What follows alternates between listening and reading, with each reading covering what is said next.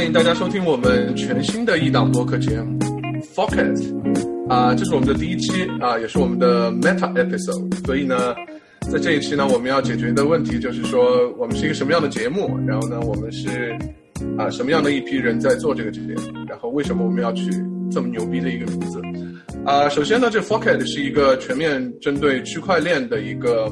中文节目。呃，大家如果有听一些这个区块链方面 Podcast 的话，你会发现其实没有中文的节目，所以我们想成为这第一。呃，然后呢，还有就是，呃，先说说我们参与的人吧，就是到节目上的人呢，给大家打个招呼，Daniel，还有 Kevin。大家好，我是 Daniel，非常高兴。然后呢，作为主播之一呢，参与到 Forkit 的节目的录制当中。然后呢，未来的话呢，希望给大家录制更多的有趣的节目。谢谢大家。大家好，我是 Kevin。呃，也非常高兴吧，就是说一会儿可能 Terry 还会讲我们 之前以前做过的这些项目啊，但是啊、呃很高兴能有机会这个在在一起做一个新档的播客啊，这个 Pocket 啊，我觉得这个啊这个名字也很好，很期待。OK OK，呃，那我我也自我介绍，我叫 Terry。然后呢，我们今天商量好了，就是说，因为我们现在也是区块链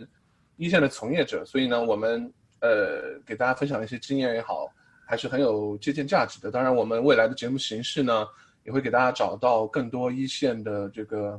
啊最牛的一波人来和大家介绍他们的一些经验。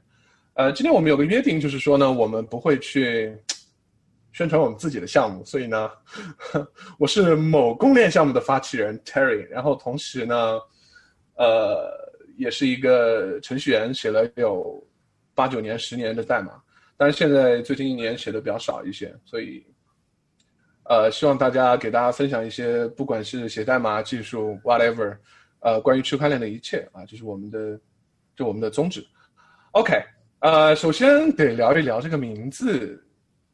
是怎么来的。呃，Daniel，你呃，你听到这个名字第一什么感觉？啊、我我我我想到有一个服装品牌叫做 FCUK，OK，OK，所以你第一次听的时候有听错吗？啊，我第一次听其实是在另外一个，就是原来那档我们在做的 T R 的 podcast 里面，当时我跟健录了一期，当时 OK 健呢就在讲说发起我们要发起一个新的一个 podcast 叫 Fork It，Fork It，然后呢，然后每次当他发这个 Fork It 的时候，他的面部表情会稍微抽搐一下，然后有一丝 非常诡异的笑容。OK，OK，Kevin 怎么怎么想这个名字？呃，我觉得你的发音很魔性啊，就是可以发到这个比较中中间的一个一个一个位置，呃，那我觉得挺好的，就是挺挺挺挺有区块链精神的，对吧？OK，呃，对，OK，这个说起这个名字的来历呢，那我就得稍微说出我们另外一个主播了。当然，Kevin、Daniel 还有我呢是三个创始人之一。呃，还有一个重要的创始人呢叫 Jan，他由于去封闭开发了，所以没没能来参加我们的第一个 Meta episode。呃，但是呢，未来他也是主持人之一，所以会经常在我们的节目中出现。呃，这个呢是其实最早呢是最早最早的时候是我想和建去一起做这个节目，然后当时就想名字，怎么才能体呃体现出这个区块链精神，又能体现出这个呃偏技术的这个技术范儿？因为我们是都是做开发出身嘛，所以说你我们是聊区块链的偏技术的那那那一边，所以找了半天就发现 fork 是一个很好的词，因为它它在两边都有含义。它在这个区块链里面呢是有这个，哎，因为区块链是经常会有分叉，很多人我我觉得我们我和 Jane 呢对分叉有一个共同的认识，就是我们觉得分叉是好的，而且它是区块链的一个特性啊，它是一个 feature。所以我们觉得分叉是一件好事儿，它也是区块链竞争竞争的体现。所以我们觉得 fork fork 是一个区块链很有意思的一个精髓。然后呢，还有就在代码方面呢，就是大家都用 GitHub 啊，你会发现，哎，我也可以去 fork 你的代码，不管是处于竞争也好，不管是处于我要回馈你的代呃这个项目也好，它也是一个你也可以认为它是一个很有意思的 feature。那选了 fork 这个词以后呢，对吧？你就很容易想到第二个词呢，要么就是 me，要么就是 it，fork it 或者 fuck me。当然那个 fuck me 呢，fuck me 呢，对吧？这太容易搞错了。还有一点呢，就是那个我如果我没记错的话，那个 GitHub 上的那个对 GitHub 有个 T-shirt 好像叫 fuck you，嗯，对吧？所以我们不想太接近，所以我们选了一个 fuck it。然后呢，意思就是想强调的精神就是，呃。如果你觉得一个东西不对，一个区块链也好，一个项目也好，那你就去 fuck it，你就去，你就去竞争，去做你认为对的事儿，啊，其实就是传达一个这个。Terry，我觉得你在这边的介绍 fork 的时候讲到它是一个区块链的精神，它不是一个问题，它是一个 feature。但是我觉得对于很多很多人，尤其是刚刚接触区块链来讲的话呢，就是他知道区块链会有硬分叉，然后一个链会分叉成两个链。对，但很多时候的话会产生分歧，然后产生分叉，然后因为产生分歧，在我们的传统认知中来讲的话，它总是不好的嘛，因为总是希望社区达成共识，然后再去 hard fork 做个升级，或者说怎么样。但是你，但是我们把 fork it 把它定义成好的或者 feature，其实是有点反直觉或者反反反主流认知的。OK，我们可以展开讲一讲为什么它是一个好的东西。OK，我觉得是这样子。首先，嗯、当我们现在如果你只把它局限在硬分叉的话，在我看来，就是说，如果大家能达成一致，按照一个方向走，那肯定是也是个好事儿。但是如果社区不能达成一致，或者说你有心想加入到这个里面的东西，就是这个这个项目的拥有者吧，或者社区他不同意，那么你就没有办法了吗？可能你在。呃，在物理的世界里，可能你就没有办法了啊、就是我们俩，呃，就像美国，我选总统，对吧？我必须强行达成一致，通过某一个方式，我就只能选现在的 Trump。那么现在 Trump，我不想活在这样一个世界的时候怎么办呢？我觉得区块链很好啊，你可以分叉呀、我可以不妥协。就当我当我没有没有办法和这个社区达成一致的时候，我依然可以 fork 一条链出来，去把这个 world build build 成你想要的世界。那其实，在我看来，这是一件好事儿。就我当然我谈的是硬分叉，而且如果就是在正常的情况下，也会有很多分叉啊，就是比如说，对吧？这条链长了，呃，长一些，就是在正常的情况下，我会去选择一个更长的链，这其实也叫分叉，这是一个正常的事情。所以说，呃，如果局限在这个 hard fork，就是这种不能调和的这种 fork 里面，我我不觉得它是一件坏事儿。当然，我也我也可能每个人有不同看法。Kevin，你对这个怎么看？你对 fork 这件事情？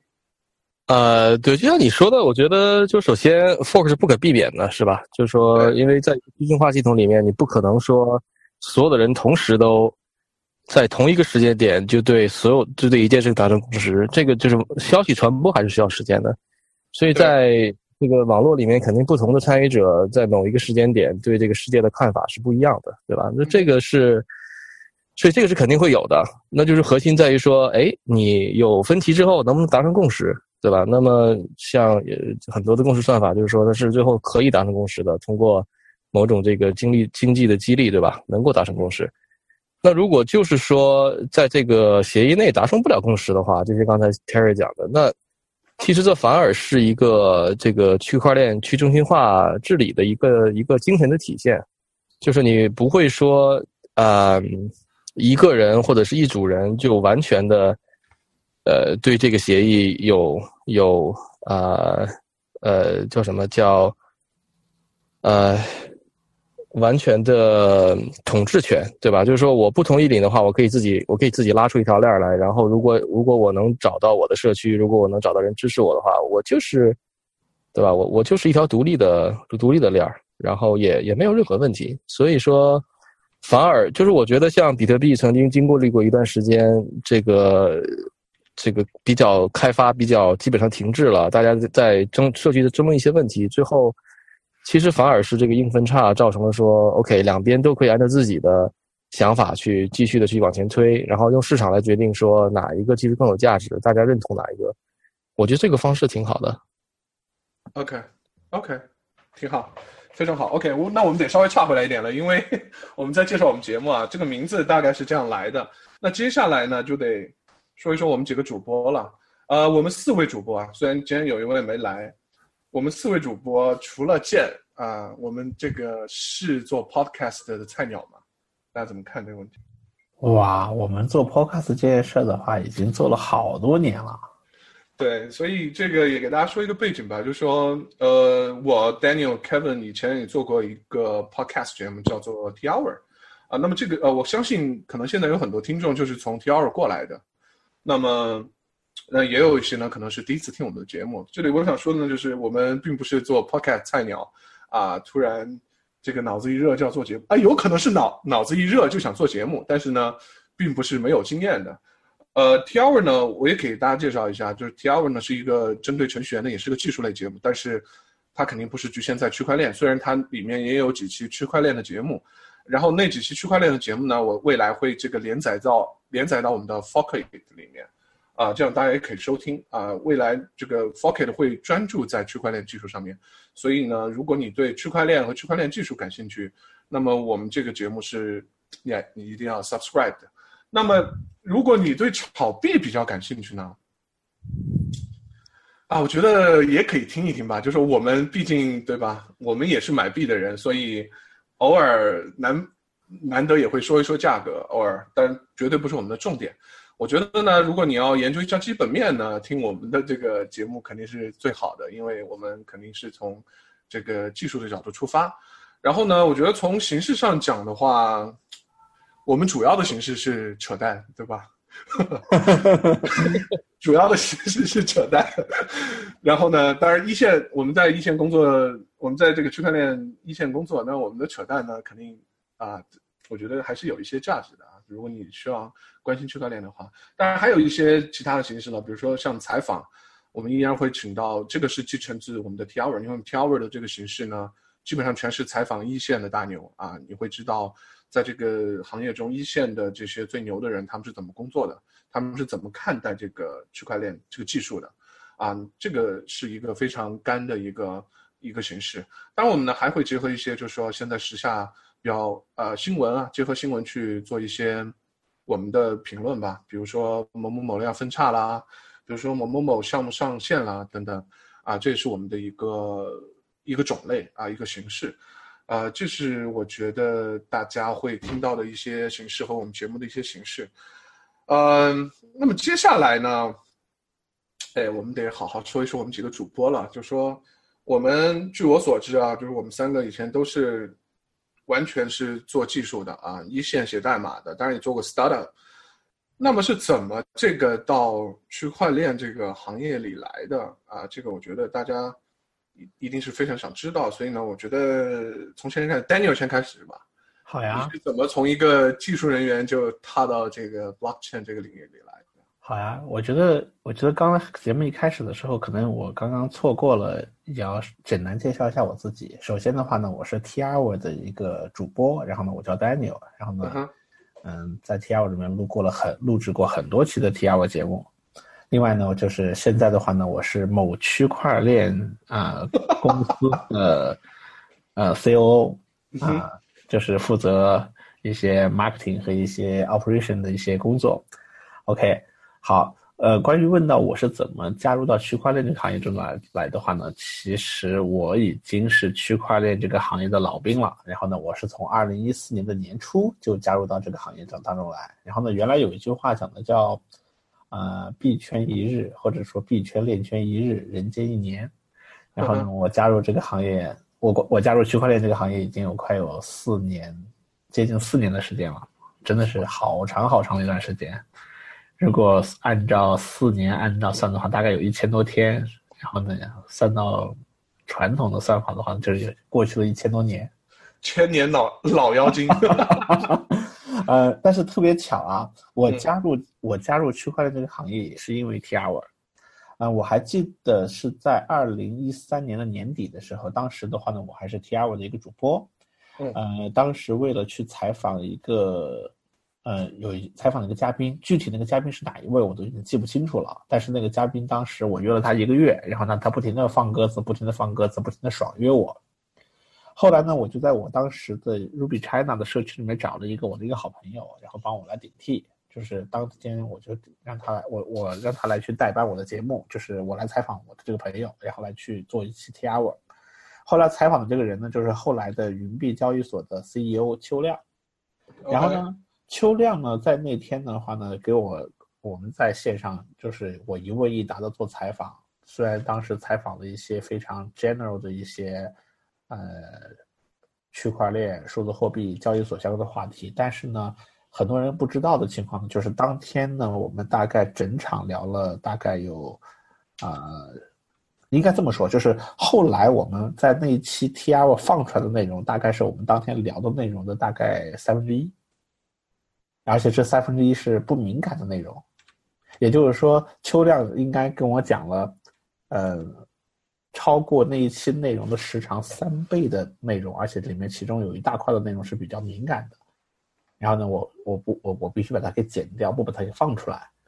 但是呢，这就很，但是最有趣的事情就是，他给我讲了这么多的东西，一下子刷新了我从一个圈外去看待区块链和一个从圈内的人在做区块链和数字货币的一个人对同样的事情不同的看法和不同的认知，然后让我看到了一个巨大的一个呃认知的差距。我觉得在任何行业的早期的时候，尤其是像区块链这样的早早期行业发展当中呢。你你想要加，你想要加入这个行业，你想要进来，你想要在这个行业里面做点事情，而且尤其是是在行业早期的话，你可能是需要师傅，可能是需要引路人的。而这个师傅，这个引路人的话呢，就是可以从圈内的一个视角，帮你在早期快速的提升你对这个行业的认知和理解。而且这种认知和理解是你站在圈外，通过各种各样的公共的一些消息所看不到的，或者说认知不到的。当时邱亮呢，帮助我做到了这么一个效果吧。他突然让我意识到一个从圈外看数字货币和区块链和和圈内看，包括交易所一个巨大的落差。然后就是因为存在一个巨大落差，引起了我巨大的兴趣。后来呢，呃，一一三年年底做完节目，一四年的年初我就去找邱亮，我就说，呃，答应他的一个邀约，我就正式加入了云币。然后那时候我就正式加入了区块链这个行业，在这之后的话呢，啊，我做过，我做了交易所，还做过一个网站叫保全网，还做过一个钱包叫 M Token，我还做过以太坊爱好者社区，还做过星火矿池，然后呢之后的话呢，现在呢还做过呃去呃智能合约的平台，现在呢。呃，就如我刚才介绍所说的，我在为某公链项目在做它的联合创始人。OK，怎么我听下来你的这个经历就是什么都做了？你这个是要集齐龙珠，召唤神龙嘛？就是现在你做的这个公链的事儿，基本上是你你你没做的了。你能不能说出来一个什么东西我没做过的？说不出来，所以我感觉你是要收集龙珠嘛？对。我在想，如果你要是说。比方说，你假如你说我有没有做过挖矿？因为做矿石不算挖矿嘛，其实连挖矿我都哦，这个倒是，挖矿你有过？我做过，我做过，我家里面曾经有矿机。OK，就自己在家里挖的那种是吧？是的，是的，叫挖矿体验是吧？是的，OK，OK。我也用台式机挖过矿，很早很早以前。是吗？你也用台式机挖过矿？OK，对，很早很早以前，还 CPU 还能挖矿还能赚钱的时候，那是很早很早以前。OK，现在有一个新的小变动，呃，居然我们的另一位这个 Forkit 的创始人加主播进入了我们的节目啊，他刚刚这个开完会，呃，就是我们的剑，他是某公链的创始人加这个架构师，来这样给大家打个招呼。呃，Hello，大家好，呃，我加进来本来只是想 旁听一下。我们的 Meta Episode 终于把四位主播集齐了，可以召唤神龙。这个这样，我你可能有点有点迷惑，为什么是某公链啊？这个我们今天第一期节目，我们是打算都不宣传自己的项目，所以呢，我们就用某代替了。OK。呃，好，很好。我们现在在谈的讨论的就是说，大家怎么进入这个行业的？那么接下来 Kevin 介绍一下怎么入行的。怎么入行的？呃。我其实就说知道，呃，就是就从比特币开始吧。其实我的故事，我觉得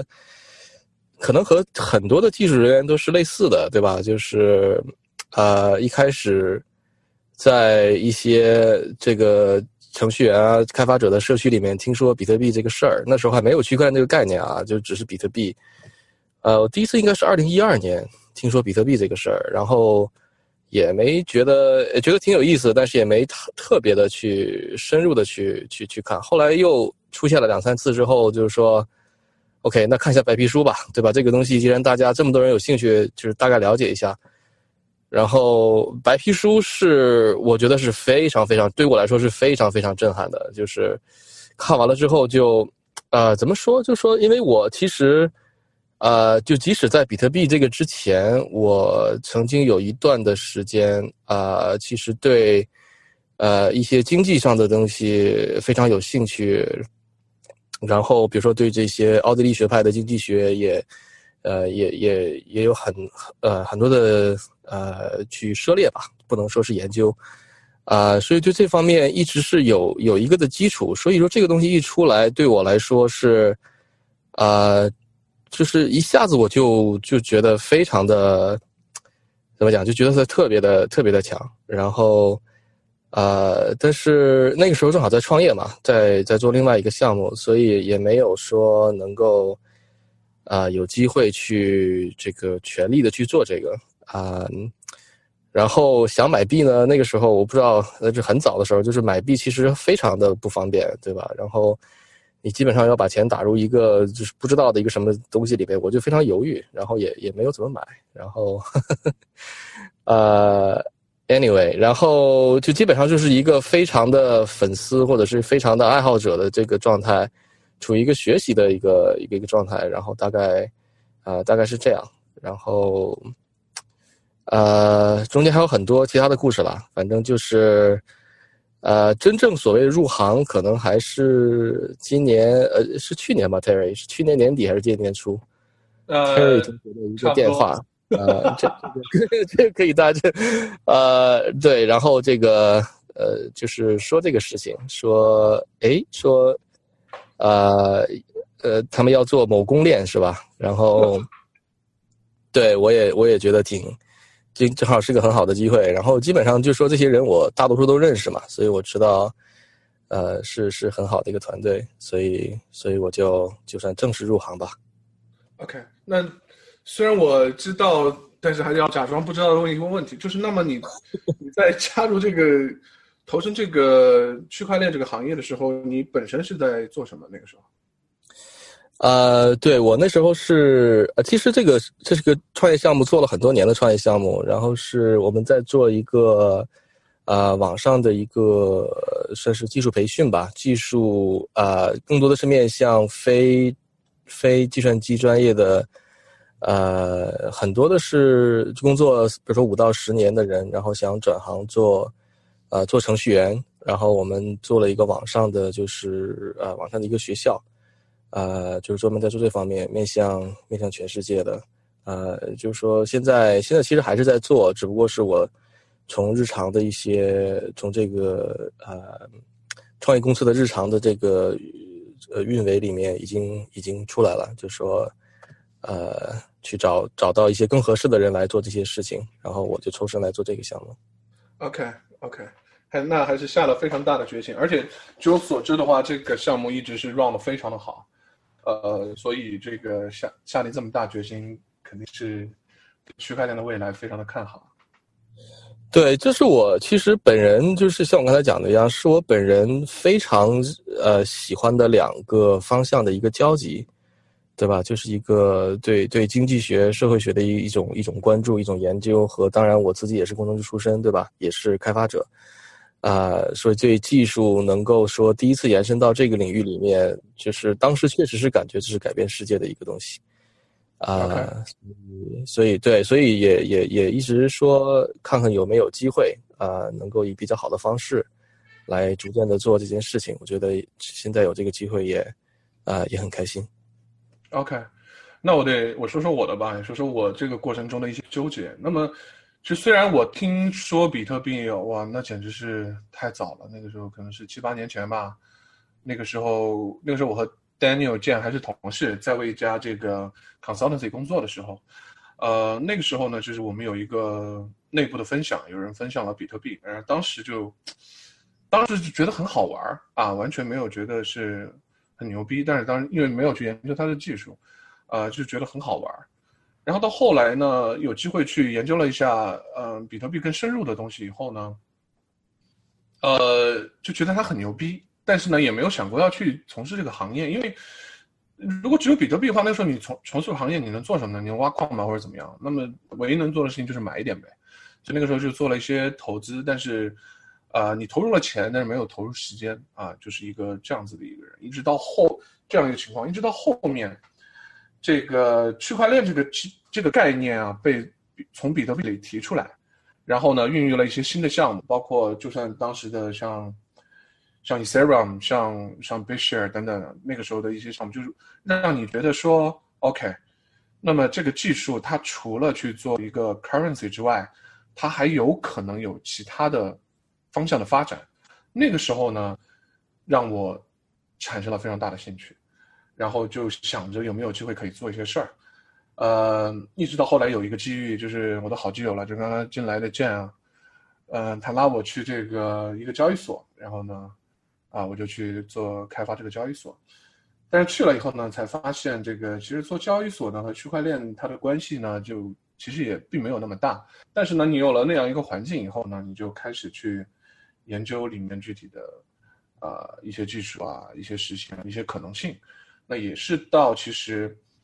应该说到这个交易所结束之后，然后才真正投入了这个行业，决定去做一些事儿。然后呢，其实，在整个过程中呢，我也是有很多的疑惑的啊。我不知道你们有没有这些疑惑或者这些困惑，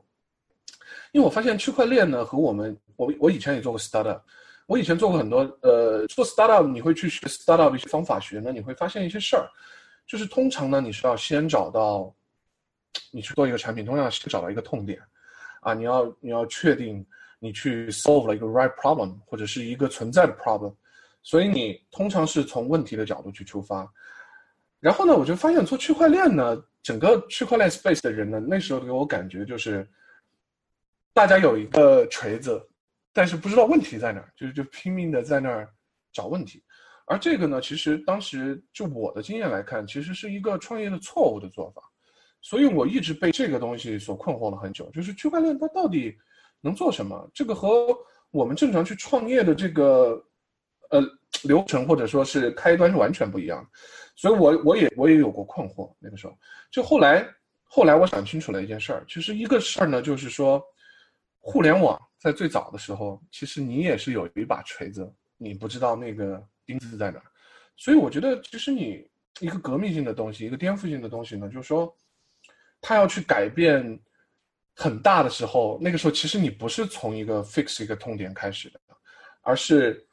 你真的是有了一个更好的 architecture，一个更好的一个未来的世界的基础。你你要慢慢去铺它的时候，你真的是嗯，那个时候不是用以前的所谓 lean startup 那一套东西去去做的。所以当我想清楚了这一套东西的时候，哎，我才打消了我这个困惑。然后呢，才是真正的百分之两百、百分之五百的投入到了这个呃区块链的技术当中，这个热潮当中。OK，这个就大概是我的故事。当然我，我我我也是某某某公链的这个创始人，对吧？建，来聊聊你的你的故事怎么进行的？对啊，我可以先给你那个刚才说的那个补充两句，就是说，其实对，其实.其实我们现在已经知道了区块链是一个答案，对吧？但是我们依然不知道问题是什么，我们不知道它是什么问题的答案。对，你说依然这个问题现在也还没有找到很好的钉子，对吧？对对，我们都知道区块链是答案，但是问题是什么，我们不知道。嗯，但是我觉得就就像你说的，这个就是很多很多革命性的新的东西，可能一开始都是这样吧，对吧？就是包括互联网，包括什么，可能都是这样。OK，呃，我我的经历其实。呃，跟各位有所重叠，然后很多地方也讲过，就是，嗯，怎么说，也是做过很多很多的跟区块链有关的项目吧。然后，呃，可能跟 Daniel 和 Terry 有些区别的是说，呃，在做我们现在的这个公有链的项目之前，我们还做了一个许可链的项目，呃，那个项目我们也做了很久，然后也是从里面积累了很多的经验，然后也花了一些时间去参与以太坊的开发，也是积累了很多的经验，呃，学到了很多东西，所以才会呃到今天来想做一个自己的一个公有链，也是想把之前呃积累的经验啊，然后形成的一些不一样的想法，然后把它给实现出来。嗯，简单来说就是这样。OK，那多问你两句吧，就是包括到现在为止啊，很多不管投资人也好，或者是开发者也好，呃，因为你是同时做过公链，就是抛开你现在的项目，你是同时做过参与过公链，像以太坊的开发，也自己做过联盟链的事情。那么包括到现在，很多人就一提联盟链，好像就觉得啊不够性感，呃，联盟链是不是没有出路？那个时候你在做了公链的基础上，为什么会选择去做一个联盟链的 startup，而不是继续在公链上去发展？你是怎么看待联盟链公链的？呃，我觉得就是说，为什么要做联盟链这件事情？其实从当时的环境来看，有两个原因，一个是说，呃，那时候联盟链刚刚出来，那是二零一四年年年初，呃，不是二零一四年，二零一六年年初的时候，那时候联盟链这个想法出来并没有多久，呃，然后呢，把这个传统的这种 BFT 的共识，然后引入区块链，来形成这样一个新的一个设计。这个设计在当时是很新的，而且有很多我们可以看到有很多可能性在未来，所以这是一个其实是一个非常吸引人的想法。呃，从技术上来说，呃，我看很多事情其实都是从技术的角度去看，并不会太关心那个呃收益这方面的东西，所以我会觉得它是一个非常有意思的想法。嗯，我就记得那个时候是 R 三，还有那个现在是叫 Monex 的一家公司，之前叫做呃 Aris Industry，应该是 Aris Industry 最早把这个 BFT 的共识引入到了这个区块链里面，当时是改造了以太坊，然后 R 三形成了这样一个联盟，然后想要在金融行业里面去做同样的事情，所以当时你看到就会觉得很兴奋，而且他的很多的想法其实是成立的，就今天看来依然是成立的。嗯，那个时候我记得就是说，二零一六年年初的时候，我们那个 East Fans 社区也是做了很多次 Meetup，然后在 Meetup 上我也讲过这个为什么我们需要一个 permission 的 blockchain，就是其实呃，简单来说就是说，在在比如说在比特币的这个区块链上面，我们其实实现了这种不记名的资产，但是在很多金融场景里面，我们需要记名的资产，我们需要呃，我们需要知道这个资产是登记给谁的，这个身份必须是明确的、可追溯的，对吧？而而不是一个完全匿名的一个环境。嗯，如果说区块链想要真正的走向商业、走向落地的话，我觉得这个可能是一个必要条件。呃，因为你其实你很难想象说，所有的商业活动发生在一个匿名的环境里面。即使是今天我们在这个公有链上面，也想要试图去创造一个身份系统，不管这个身份系统是说对接现有的线下的身份系统，还是说在数字世界里面重构一个新的身份系统。但是所有人都看到了，就是说公有链现在缺乏一个身份系统的设计，所以说把身份融入区块链，然后因为我们把身份融入区块链之后，我们的整个系统架构可以有变化，可以做一些新的东西。这个想法就是当时的许可链，这个想法是很吸引人的，所以你你肯定会想要去呃研究一下这个东西，然后这是一个理由。另外一个理由就是说，其实跟这个也差不多，就是说你看到这个新的东西之后，就是说不管它有没有呃，不管它有没有潜力或者什么的，因为它是新的，所以你会很好奇，所以你肯定会想去自己动手去做一做它。所以在当时看来，我觉得，呃，许可链是一个非常非常激动人心的一个新的领域。只不过呢，就是说，那那是二零一六年，对吧？你考虑到这个整个大环境的话，二零一六年很多公有链的项目其实还没有腾飞。然后后来随着时间的发展，然后二零一六、二零一七年这一大波这个呃区块链的这个公有链的这个浪潮，一下子就把许可链的声音给盖过去了。然后后面也出现了很多各种各样的看法，比如说呃许可链或者联盟链，因为它没有 token，对吧？所以它就不是区块链，或者说怎么怎么样。但是其实我觉得这里面是有很多的误解的，因为从设计上来说，并没有规定说。联盟链里面不能有 token，对吧？为什么不能有呢？只是你现在看到的联盟链没有，呃，所以这些其实都不是说，都不是属于联盟链或者许可链的本质属性。那么从今天的角度看，我依然会觉得就是说，呃，许可链或者联盟链是非常有潜力的，呃，在未来它应该是会有一席之地的。这里面有几个原因，一个就是说刚才说到的，其实我们需要身份在很多场景里面。那么，许可链是，呃，一个很自然的有身份的区块链系统，这第一点。第二点是说，许可链或者联盟链它的共识范围更小，这个也是更适合更多呃很多场景的。我们不是说所有的事情都要在一个全球范围的共识里面做，对吧？就比如说公有链，它的范围是全球的。比特币的这个共识范围是所有的全世界所有的矿工一起来共识的，以太坊也是。但是，我们真的是所有的事情都需要全球范围的共识吗？这个是不一定的。所以，在未来，我觉得就是说，很可能就是说，共识是会分层级的。最下面最基础、最昂贵、最慢的是全球范围的共识。但是，我们如果一层一层往上看的话，共识范围可以越来越小。那么，在上面这些共识范围。更小的地方，应该是用什么样的区块链，或者说是没有区块链，用其他的技术，我觉得都是可以探讨的。所以基于这两点，我会觉得就是说，其实未来，呃，区块链还有很很大的这个潜力，很大的这个探索空间。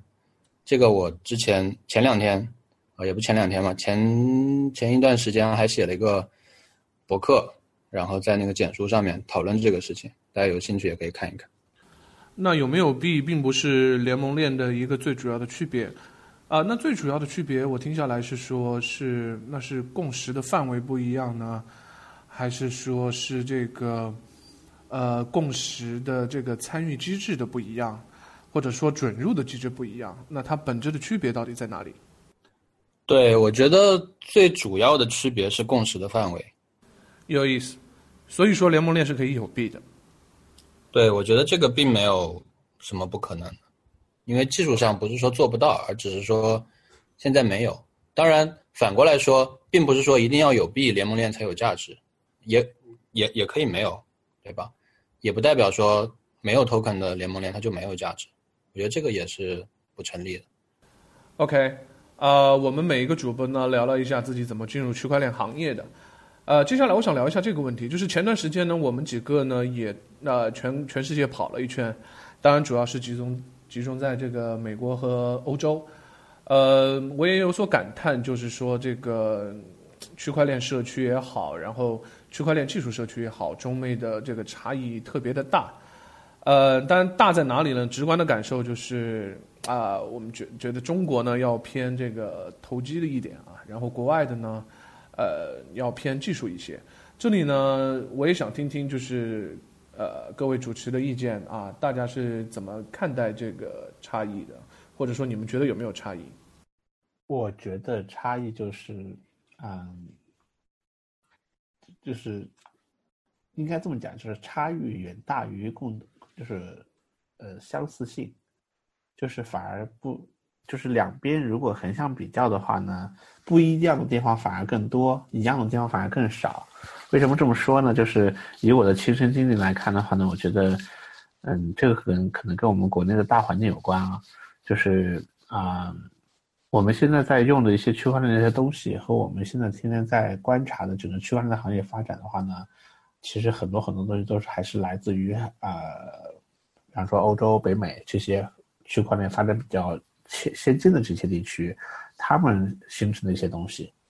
啊，而且呢，还是他们形成了文字、形成了文章、形成了讨论话题之后的东西。但是，当我们第一次达到到到硅谷、到湾区那边去参加那边的一些 meetup 和跟那边的从业者去聊、当面去聊天、去见面的时候，我发现你跟他面对面聊天的时候的话，他们每天在关注的东西，而不是形成沉淀下来东西的话，是要远远要先于这些已经流行的或者是已经传播的东西的。所以，我觉得整个两边就是一种完全两种不同的状态。然后呢，在国内这边的话呢，主流社区还是在跟随，然后呢，而且是跟随别人已经沉淀下来的东西。而在，呃，湾区，尤其是在北美和欧洲这边的话呢，还是在引领这个行业的发展。所以差异特别特别大。然后参加过程中的话，给我的震撼非常大。所以你你是觉得从这个滞后性上来讲，就是国内在技术上要滞后非常多，是吧？是非常多。OK OK。呃，我觉得国外的社区总体上来说，就是呃，就是开发者这边特别的活跃啊。我其实对国内反而是说了解的稍微少一点。呃，但是就是说，国外的技术社区其实是是是非常好的。然后，呃，而且因为呃，就我们自己都是工程师嘛，都是都是这个开发者，所以我自己很多的朋友，呃，包括就是说在创业过程中认识的一些以前的创业者，啊，很多人其实都或者已经在做区块链方面的这些创业啊，或者是开发，啊。呃，就不管是从开源代码层面上、工程层面上，还是创业，啊，做东西，还是啊，这个这个非常关注这些这些层面上，啊，就非常多的人已经去啊，去去去投身这个，而且去做出，就是用这个用这个工具来表达自己的一些一些想法、一些意见，啊，所以我觉得这个这个挺好的，尤其在硅谷的时候是。呃，基本上我们去硅谷参加一些呃 meetup 的话，就是问我们问题的人都是一些技术上的讨论，嗯，呃，或者是说他们自己有一套的有一个想法，有一个产品，然后来就是跟我们在一起，就是不是讨论我们的东西，而是讨论他们的东西，去听听我们的这个意见。呃，我觉得这个是，确实这个是这种感觉是特别好的。反而那些，就是说，也可能是我跟我们参加的这些活动有关系啊。就是反而是那些，更多的是投资啊，或者是关于比较关注币价呀这些，啊，最起码在我们这个活动范围内看到的是非常非常少的。对，啊，我说说我的感受吧。感受，呃，我觉得开发者社区这边其实，呃，其实倒不仅仅是说。区块链，区块链这个行业开发者社区的差别，而是说，就是中国和可能美国或者说国外的这个开发者社区，就是有一个，就是有个差别，就是说，无论是哪个行业的开发者社区，我觉得国外的这个开发者社区要更开放，然后，嗯，更加能合作一点。就为为什么这么说呢？因为，因为我我们自己是。这个呃工程师嘛，对吧？然后也是长期这个 GitHub 的用户，然后也是写过一些开源的项目，然后也经常呃观察这个 GitHub 上其他的开源的项目，嗯，就是很明显的一个现象，就是说国外的开源项目更多，中国的开源项目更少。当然，这个现象在近几年是有很大的改善，我们能看到，就是说中国有越来越多的开源项目，这是非常好的一个现象。但是相对来说还是要少很多，呃，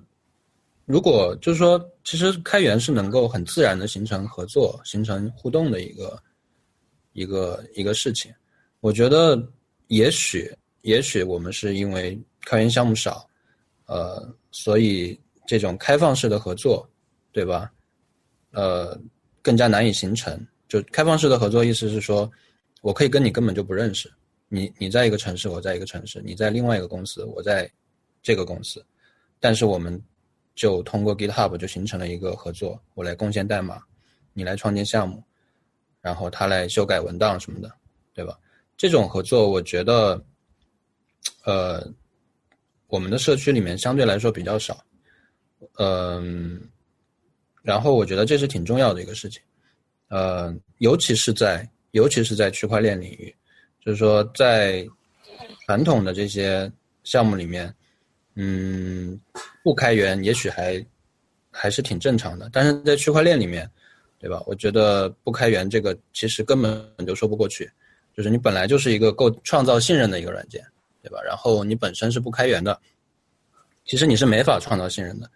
这个是有，就是最著名的例子就是 Ken Thompson。对吧？他他在这个接受图灵奖的时候，呃，他他做的一个演讲，介绍了他在实验室里面是怎么去 hack 一个 compiler 的，对吧？就是大家有兴趣可以去可以去搜一下，叫 Ken Thompson hack。这这是一个很典型的，就是说，呃，因为没有看源代码而无法产生信任的例子。Ken Thompson 那个 speech 的名字就叫。Reflections on trusting trust，对吧？它就是关于信任的一个一个演讲。所以说，我觉得中国有有一个很神奇的现象，就是说忍不住吐槽一下，就是中国有很多闭源的区块链，这个 我觉得是一个非常神奇的现象。呃，我不知道其他地方有没有闭源的区块链项目，那但是因为我在中国嘛，但是所以我知道中国有。OK，我觉得这个是一个，其实是一个很奇怪的一个事情。然后，呃，这是开发者这边。然后，我觉得，呃，在美国那边呢，就是说，投资机构还还有这个社区也会有一些比较开放的合作。我非常喜欢的一个现象是说，呃，很多这个，很多这个国外的这个 VC，国外的这个。Crypto Fund，他们的创始人、他们的这个合伙人，会在他们自己的博客上去写他们的这个投资理论，写他们的这个呃对各个项目的分析，对吧？不管是他的背景是做投资的，还是他的背景是做技术的，他们会分享这些观点，然后。你经常能看到说啊，我写了一篇文章，然后，呃，感谢谁谁谁对我的文章提供的建议，然后或者说是我写了篇文章，这篇文章是因为我看到谁谁谁写了一篇文章，然后想出的，我我有一些不同的看法，对吧？就是说，虽然我这种其实是类似 GitHub 上的一种合作，只不过它不是写代码，而是观点之间的这种啊讨论和演化。我觉得这其实是一个对，呃。对项目来说是一个非常好的一个外部环境，因为其实你可以经常看到别人的想法，你可以看到别人的建议，对吧？然后因为这些观点之间的这个开放性的合作，开呃这种碰撞，然后整个行业的认识也会不停的往前推进，所以我觉得这个是很大一点的不同。其实在中国你很难看到这样的呃这样的讨论，我觉得比较少。对，说到说到投资人这个，其实就说我最近也和投资我们项目的一些投资人在接触，就是说现在美国这边的投资人，大家有一个比较好的共识，就是说基本上都知道，就是说好的项目是不缺钱的，就是说投资人仅仅提供资金这个是不够的，所以现在大多数投资人都说啊，我们不仅要作为，就是说你的持币人或者是你你的投资人。而且我要作为你生态建设的参与者啊，会非常积极的去，啊，不管是出谋划策，还是说帮助推动一些事情，呃，我前几天刚从芝加哥回来，就是我们的一个投资人，也是他们的，呃，他们的基金里成专门成立了一个研究，啊，一个研究小组，然后雇佣了很多的 PhD，然后就是说，呃，能够为旗下的项目在各种研究的层面上。呃助力，呃，而且我知道很多的投资人现在都在在做类似的事事情，呃，我觉得确实是非常好。OK，呃，听了大家意见呢，其实我也有同感，那我也就不补充了。那整体来讲呢，就是我的看法就是，我觉得，呃，中国整个区块链行业呢，就是投机性要重一点，然后呢，呃，国外呢，特别是美国啊，因为我主要是去美国，会发现就是，啊、做技术的这个氛围要更好一些，啊，这是一个很直观的感受。当然，这样也提到开源。当然了，我觉得我们几个主播都是从开源社区走来的，就是拥抱开源，这是是融入在我们血液里的事儿。所以我觉得整个开源来讲呢，中国也确实还在一个追赶的路上。我觉得不管我们做的事儿，首先我们我们所做的所有的项目都会开源，这是肯定的。如果还没开呢，就是还没到时间啊、到时间了就都会开源，所有所有的产品都是开源的。我们现在做，我觉得去做这个做 podcast 也是一种推广开源的方式，就不管是我们亲身自己做，我们也希望去宣传这种东西。嗯，所以希望我知道在中国可能是一个小众，但是我希望在未来能，呃，能变得是一个大众的事儿。呃，今今天呢，就我们的这个这个算是我们的 meta episode 呢，也不要太长。当然有以后我们每每一个节目都不会太长，这是要严格压缩时间的，因为因为我们的 T R 就是以前就会一一一期就三个小时，听听众呢，我不知道是爽还是不爽，但是呢，我们就是会频繁更新，但是呢，时间我们一定会控制。当然呢，接下来我们就基本上算结束了，但是有一个我们 T R 的传统，我希望能延续到我们的 Focket 里面，就是每一个嘉宾呢会分享一下，当然包括主持人啊，今天全是主持人，会分享一下我们的一个 pick 啊，就是你推荐的任何一个东西，它可以是和区块链有关、没关，甚至和数码有关，任何东西，电影 whatever。那我们从 Daniel 开始吧，有什么 pick 要分分享给大家？好的，我今天的分享稍微轻松一点啊，就是延续我在 TR 做 pick 的分享。每次 pick 的分享的话呢，我经常喜欢拼分享在那一期节目当中之前一个礼拜、两个礼拜我见过的或者我买过的什么东西，我觉得非常有意思。但是然后呢，我就觉得很值得推荐给大家。我这一期分享的节目呢是硬件，它很便宜，啊、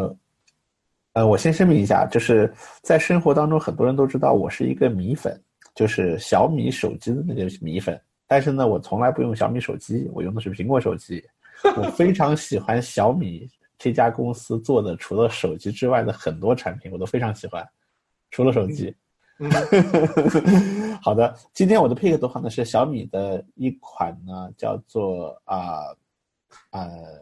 小米的无线充电器，然后呢它支持快充，就是如果你使用的是苹果呃 iPhone X 或者是支持无线快充的这种手机的话呢，你可以很适合去买它的这个无线充电器。然后呢，这个无线充电器呢，你可以买好几个，在呃办公室放一个，然后呢在家里放一个，或者是在会议室里放一个。这样的话，你随时随地可以把你的手机放到啊、呃任何时候你只要不用的时候，你就放到无线充电器上，它就开始充电，而且非常方便，拿起来就用。然后呢，放下去呢就可以随时充电。因为像我们这种每天重度的手机使用者的话呢，经常电会不够，经常要充。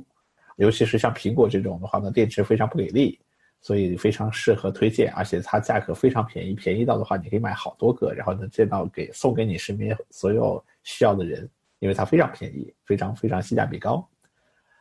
呃，这就是我今天 pick 吧。如果要是补充一下的话，我还想顺便推荐一下小米的 USB Type C 的一个电源适配器，也是非常便宜。因为这样的话呢，你也可以买好几个，家里放一个，办公室放一个。这样的话呢，你电脑在外出携带的时候就不需要再去带电源适配器了。也是，正好给你的新 MacBook 用是吧是的，是的，是的，物美价廉，所以我特别喜欢，所以就非常推荐。？OK，你这是什么米粉啊？就是 用着苹果的电脑，用苹果的手机，然后用着各种小米的周边，是的，好吧，这也叫米粉。好，大米粉不要学它。OK，好，谢谢 Daniel 的推荐，而且我已经买了，他已经给我洗脑，我已经买了那个来充我的苹果了。这我是一个果粉，真的避讳这一点了。OK，呃，接下来 Jen 有什么 pick 分享给大家？OK，啊、我给大家推荐一个键盘吧，就是虽然我作为这个 ThinkPad 的用户，已经拥有比另外一种笔记本 更好的内置键盘了，但是因为平时也有更高的追求，对吧？所以还是呃，在办公室的时候还是会有一个外外接键盘，呃，然后这个外接键盘是 Code Keyboard，啊、是这个不知道大家知不知道有一个 blog 叫这个 Coding Horror。当然知道粉丝，对对对对对，这个 Code Keyboard 是这个 Coding Horror 的作者，然后联合 WASD 这家公司一起出的一个键盘。然后我是之前买了它一个呃八十七键的白轴的键盘，然后觉得非常好用。嗯嗯，因为我特别喜欢八十七键的键盘。首先，它把这个不需要的这个多余的那一块区域给砍掉了。然后呢，它又是一个标准的键位，不像 一些很流行的键盘那样键位很奇怪。然后你就不会改变自己的习惯，然后无论用，即使你要换别人的键盘用，你也会用的很舒服。呃，然后白轴以前没有用过，然后用了一段时间下来，感觉哎，这个手感很有意思，所以向大家推荐一下。哎，我记得你说的不是水晶轴吗？你是水晶轴还是白轴？其实是一个，就是它的那个英文叫那个 Cherry MX Clear，OK，声音大吗？那个键盘？呃，声音中等，就是因为我以前也用过一个轻轴的，我觉得比那个要小很多。OK，适合程序员。OK，大家一定要支持一下。我做一个键盘控，主要是我现在不烧键盘了，就不然我一定会买一块的。我现在用的是小米的键盘，在家里。OK OK，谢谢这样的推荐。好吧，我我我不是小米粉。然后那个 Kevin 有什么推荐的吗？呃，我推荐一个比较学术的学术的东西吧。呃，这个最近呃，其实也不是最近了，这有一篇 paper 叫 Blockchain Economics，这个这个 paper 是呃普林斯顿大学的两个教授写的，就大家搜的话去啊、谷歌上搜 Blockchain Economics，然后 Princeton 啊、就可以搜到这个 paper。然后现在已经这个 paper 已经写了几版了啊、一直在变吧。但是我觉得现在呃的一些讨论其实是是非常好的，就是说现在在区块链这个呃 token economics 一些设计和讨论的时候，其实我觉得很很多的人都没有，或者很多的讨论吧都没有考虑到啊、这个这个 blockchain 是可以。很方便的被分叉的，对吧？就是这个符合我们这个节目的名字啊、那么在分叉的之后，这个分叉之后的竞争所引起的一些啊、这些经济学上的一些考虑，我觉得是很多的项目没有没有没有想的啊、所以我觉得大家呃推荐大家去读一下这个 paper，他们对这方面其实还是啊、有一些很好的论证。这是 blockchain economics 的 paper，对，就叫 blockchain economics，这个名字就叫就叫这个。OK，到时候我也会放在 show note 里面，如果大家有兴趣可以去看一下。呃，最后呢，我推荐一个东西吧，就是说，因为我们的节目呢，我知道一定会有很多 developer，然后呢，也是有一些人会从 Tower 过来到我们的节目。那么我知道很多 developer 一个困惑就是，啊、我作为一个啊、经典开发者，比如我做了很多的 mobile app，做了很多的 web service，那我怎么去接触一下区块链的开发？无从下手。那我觉得就推荐大家一本书吧，就是，呃，就对我帮助很大的，就是那也是一本算是入门书，区块链的，就是 Mastering Bitcoin。啊，我觉得这个呢是非常符合技术人员的调调。啊，这个作者呢也做了很多，呃，做了很多这个比特币宣传的事吧，包括区块链宣传的事。我觉得他这个他这个写书的调性特别符合开发者，开发者看起来会特别舒服，不会像看有一些。啊、做 marketing 啊，或者做 business 做经济学的人写的书呢，会让你啊、有一点感觉不落地啊。这个看了你会觉得特别特别落地，特别符合技术人员的 sense，所以强烈推荐这本书作为你的第一本入门区块链开发的啊、入门书。嗯、o k 那我们今天节目就到这里，Let's fork it，see you next time，goodbye。拜拜。拜拜。